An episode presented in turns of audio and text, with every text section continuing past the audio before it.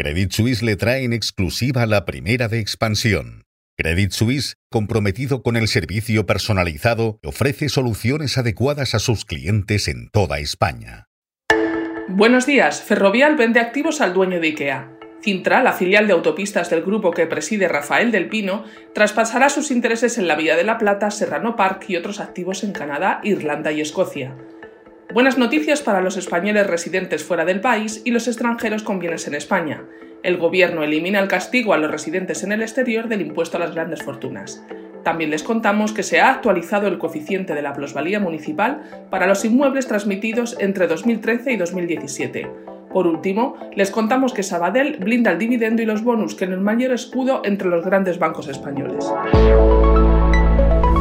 Ferrovial está en negociaciones avanzadas con Interogo Holding, la sociedad de inversión vinculada al fundador de IKEA, para venderle un paquete de participaciones minoritarias en siete activos concesionales en España, Canadá, Irlanda y Escocia, según varias fuentes financieras consultadas por Expansión.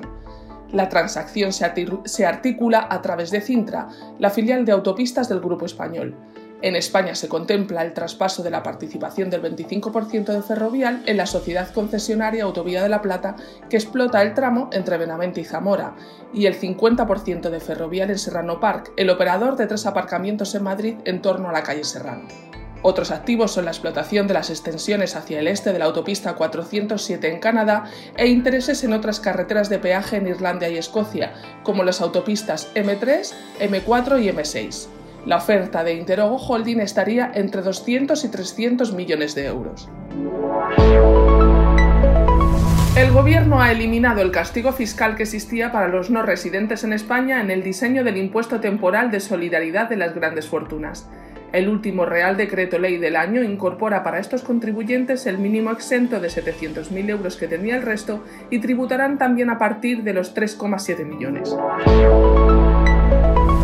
El Ejecutivo aprovecha también el decreto Omnibus para actualizar los coeficientes del incremento del valor de los terrenos de naturaleza urbana o plusvalía municipal.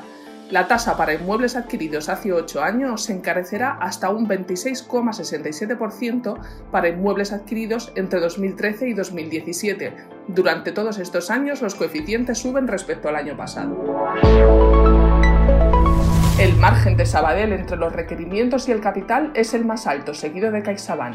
Entre los grandes bancos españoles, Sabadell fue el que más tardó en volver a pagar dividendo después de la pandemia, pero ahora es el que tiene los abonos más protegidos. También los bonus de sus directivos están blindados, al igual que los de CaixaBank, el segundo con más defensas ante cualquier duda que puedan tener las autoridades regulatorias. Hoy, último día de agenda sociopolítica hábil del año, se sabrá quién sustituye a Nadia Calviño, que el 1 de enero toma posesión de su cargo como presidenta del Banco Europeo de Inversiones y deja también vacante la vicepresidencia primera. También se sabrá el dato adelantado del índice de precios al consumo de diciembre después de que noviembre se moderase hasta el 3,2%. Con más de 4,5 millones de viajes de largo recorrido en las carreteras para acabar el año, la Dirección General de Tráfico pone en marcha desde hoy un dispositivo especial para la segunda fase de la operación de Navidad. El IBEX cierra el año con una revalorización del 20% gracias al buen arranque de 2023 y el repunte de final del ejercicio en el que ha recuperado la cota de los 10.000 puntos, aunque ayer cerró a la baja con un ligero margen de ajuste del 0,35%.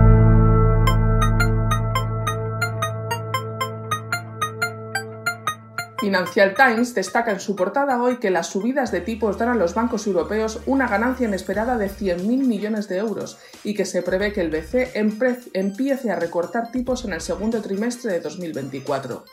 También hace un repaso a la estrategia cero COVID en China en 2023, un año dice para olvidar en este país. Estos son algunos de los asuntos que van a marcar la actualidad económica, empresarial y financiera de este viernes 29 de diciembre. Soy Marga Castillo y han escuchado La Primera de Expansión, un podcast editado por Raquel Moreno y dirigido por Amparo Polo.